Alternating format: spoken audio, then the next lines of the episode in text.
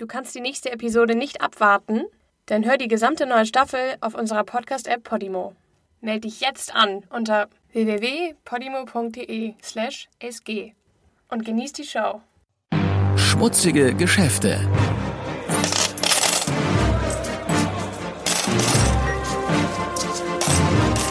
Wirtschaftsbetrüger, die über Leichen gehen. Der Schatzsucher. Wie der wertvollste Schatz der USA gestohlen wurde. Der sensationelle Fund eines versunkenen Schatzes führt zur Jagd nach dem Entdecker. Tommy Thompson, den die Fahnder einen der schlausten Flüchtigen aller Zeiten nannten, versteckte sich jahrelang direkt unter der Nase der Gesetzeshüter. Im September 1857 war die SS Central America, ein Dampfschiff der US-Post, auf der Reise von Panama nach New York City. An Bord waren 578 Passagiere, 38.000 Postsendungen und 20 Tonnen Gold aus Kalifornien im Wert von etwa 400 Millionen Dollar. Es war die Zeit des Goldrausches. Etwa 350 Kilometer vor der Küste von South Carolina geriet das Schiff in einen Hurrikan der Stufe 2. Durch die Sturmwinde und hohen Wellen wurden Segel und Dampfkessel des Schiffes irreparabel beschädigt. Ohne Möglichkeit zu entkommen, war das Schiff dem Sturm hilflos ausgeliefert. Mehr als zwei Tage lang kämpfte die Besatzung gegen die See. Teils musste sie das steigende Wasser mit Eimern aus dem Schiff schöpfen. Doch gegen die Kraft der Natur war kein Ankommen. Am 12. September 1857 um 20 Uhr sank die SS Central America mit 425 der 578 Menschen an Bord. Viele Ökonomen halten das Sinken der SS Central America als einen der Auslöser für die erste weltweite Wirtschaftskrise im Jahre 1857. Die von New Yorker Banken erwartete Goldlieferung kam nie an, was das Geldvolumen drastisch verringerte und eine nationale Katastrophe herbeiführte. Die Tausenden von Goldbarren und Münzen gingen mit dem Schiff unter und kamen fast zwei Kilometer tief auf dem Grund des Atlantik zu liegen, wo sie die nächsten 130 Jahre unberührt blieben. In den frühen 80ern begann sich ein exzentrischer Schiffsingenieur namens Tommy Thompson aus Columbus, Ohio, für Schiffswracks zu interessieren. Jahrelang forschte er über die SS Central America und zusammen mit dem Geologen, Wissenschaftler und Historiker Bob Evans schmiedete Thompson einen Plan, das Schiff aufzuspüren. Die beiden beauftragten Larry Stone, ein angesehener Experte in der Ortung von versunkenen Objekten, eine Wahrscheinlichkeitskarte für die Lage der SS Central America zu erstellen. Stone brauchte über drei Jahre und mehrere Entwürfe, um die Karte zu erstellen. Das Team verglich historische Daten wie die letzte bekannte Lage des Schiffs, die geschätzte Windstärke während des Hurrikans und Zeugenberichte von Überlebenden, um eine Karte von 3600 Quadratkilometern zu erstellen, aufgeteilt in Abschnitte von fünf Quadratkilometern. Jedem Abschnitt war die Wahrscheinlichkeit, die letzte Ruhestätte des Schiffs zu sein, zugeordnet. Thompson und Evans oder die Columbus America Discovery Group, wie sie sich nannten, brauchten ein Team von Wissenschaftlern, Ingenieuren und Historikern. Sie benötigten ein Forschungsschiff mit Sonartechnologie und elektronischen Ortungsgeräten. Und sie benötigten ein ferngesteuertes U-Boot.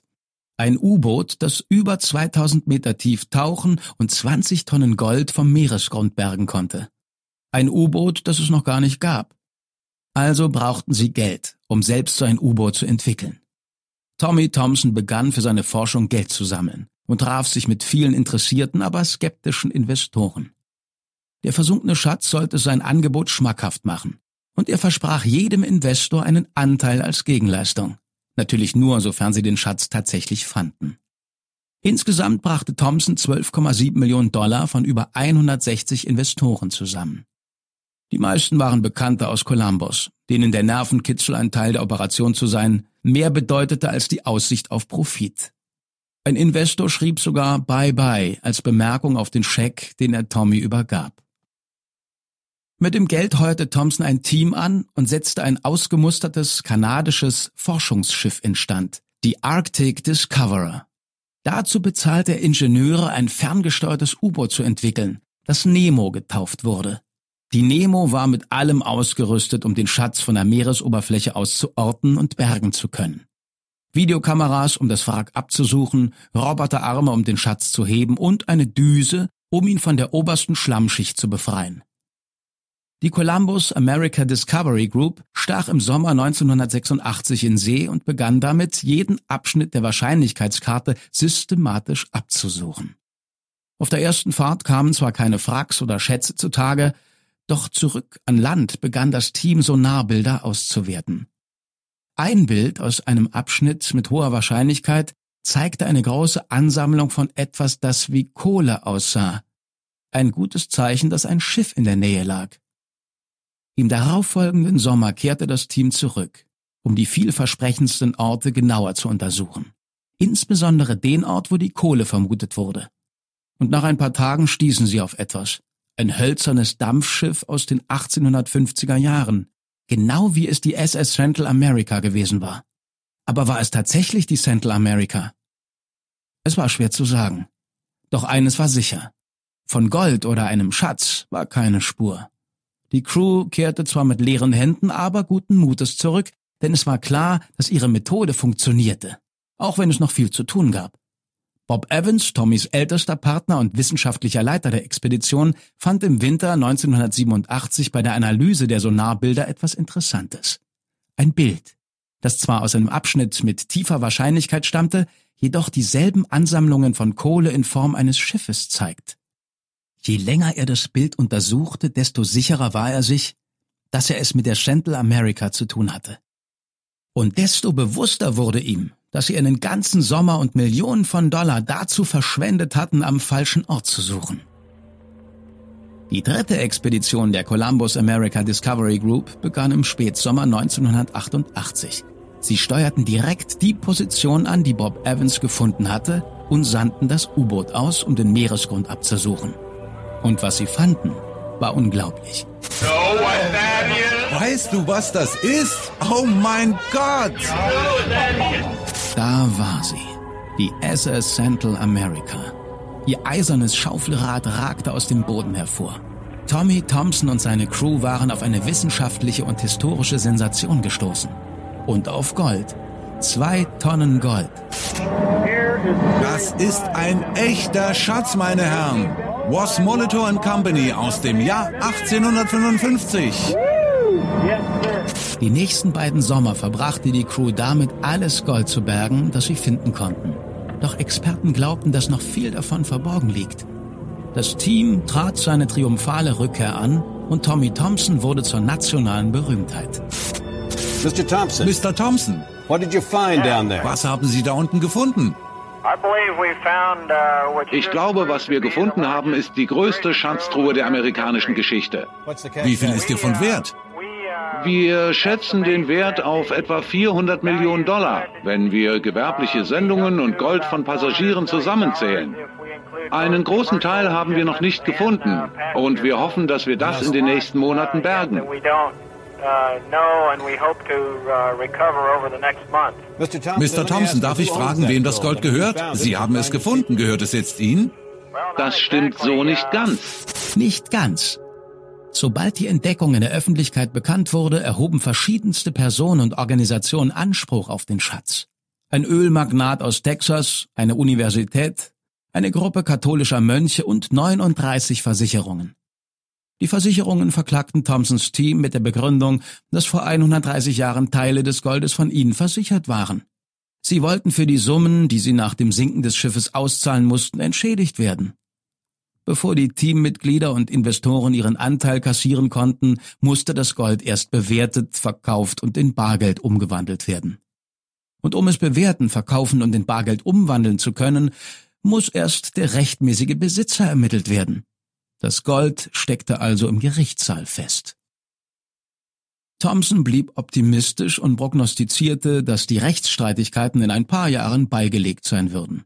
Wer gesetzlich dazu berechtigt war, würde seinen Anteil spätestens 1992 erhalten. Doch das Urteil fiel erst 1998. Nach fast zehn Jahren Verhandlung vor Seegericht wurden der Columbus America Discovery Group 15 Tonnen oder 92,5 Prozent des Fundes zugesprochen, während die Versicherungen die restlichen 7,5 Prozent erhielten. Wir haben alle gehört, dass etwas sein Gewicht in Gold wert ist. Doch Gold aus einem versunkenen Schatz ist mehr wert als bloß sein Gewicht in Gold. Die historische Bedeutung und die Geschichte des Goldes erhöht seinen Wert für Händler und Sammler. Tommy Thompson wusste das, als er begann, mit Goldhändlern zu verhandeln. Er wollte so viel rausholen wie möglich. Und er tat es allein. Er gab kaum etwas preis. Als er das Gold 2001 für etwa 50 Millionen Dollar verkaufte, hatte er fast allen Kontakt zu seinem Team abgebrochen. Es kamen keine Briefe mehr, keine Meetings oder Finanzberichte. Seinen Investoren schuldete Tommy Thompson vom Verkauf des Goldes mindestens 13 Millionen Dollar. Doch er war spurlos verschwunden. 2006, nach fünf Jahren Funkstille von Thompson, hatten die Investoren die Nase voll und sie verklagten ihn. Sie verlangten, dass Thompson ein Inventar vorlegt mit jedem einzelnen Goldstück, das man geborgen hatte. Thompson reichte ein Inventar ein, mit allem, was er dem Goldhändler verkauft hatte. Doch die Investoren wussten, dass die Liste nicht vollständig war.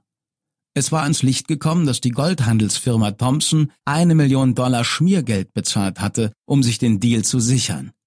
Darüber hinaus hatte er 500 Goldmünzen im Wert von zwischen 900.000 und 3 Millionen Dollar für sich behalten.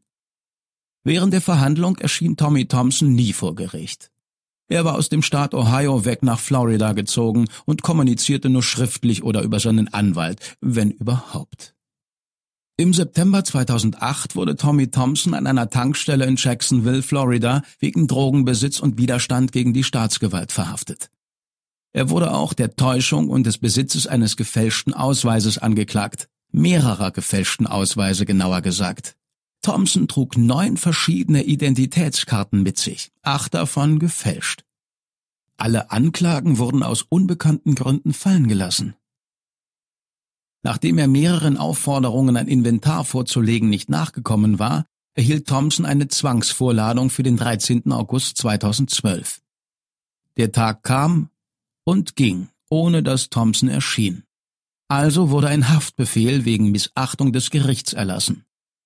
Tommy Thompson wurde jetzt landesweit gesucht. Seine letzte bekannte Adresse war in Vero Beach, Florida, in einer Villa, die er für 3000 Dollar pro Monat mietete zusammen mit seiner Assistentin und Geliebten Alison Antikyre.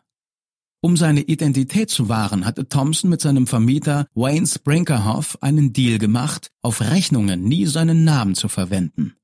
Und er bezahlte nur mit Bargeld. Bargeld, das laut Wayne Sprinkerhoff modrig roch.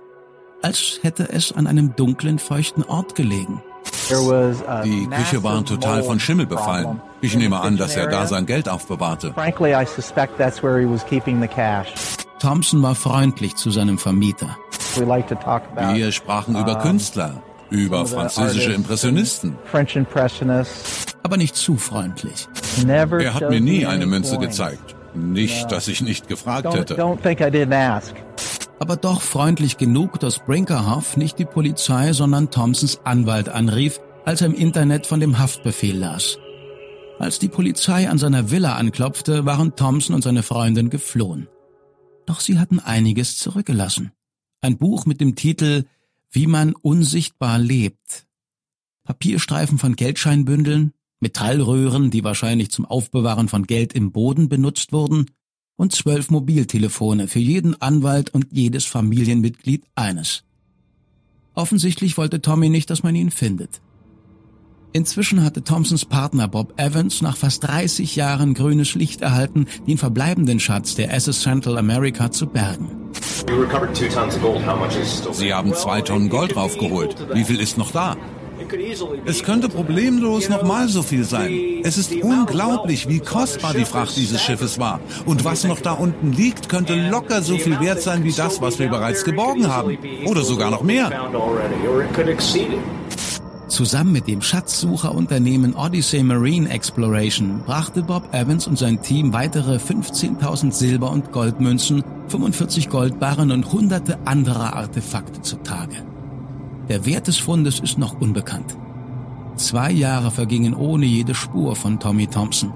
Laut den Behörden war Thompson einer der gerissensten Flüchtigen, nach denen je gefahndet wurde. Seine schier unbegrenzten Ressourcen sowie Tatsache, dass er seine Flucht zehn Jahre lang hatte vorbereiten können, machte die Sache nicht einfacher. Man nahm an, dass Thompson und seine Freundin im Ausland untergetaucht waren und ohne Papierspur von seinem Bargeld lebten. Ein Schatzjäger, der einst in Vero Beach wohnte und jetzt vom FBI gesucht wird. Mit digitalen Fahndungsbildern wenden sich die Behörden an die Bevölkerung der Staaten Ohio und Florida.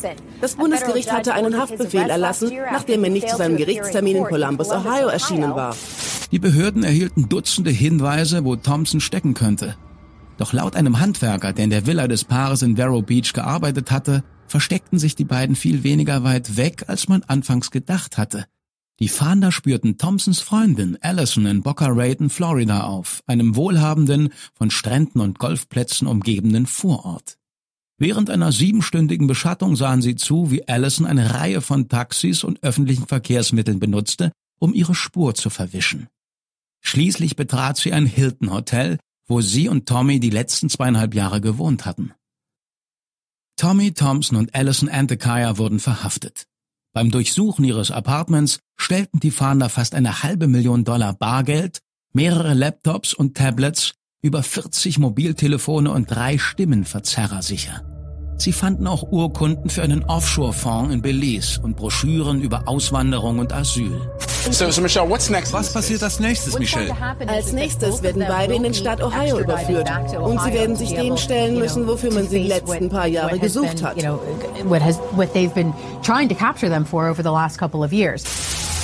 Tommy wollte nicht nach Ohio überführt werden. Er gab vor, das kalte Klima verschlimmere die Symptome einer Hirnentzündung, die er sich von einem Mückenstich in Südamerika zugezogen habe. Doch sein Vorwand wurde ignoriert.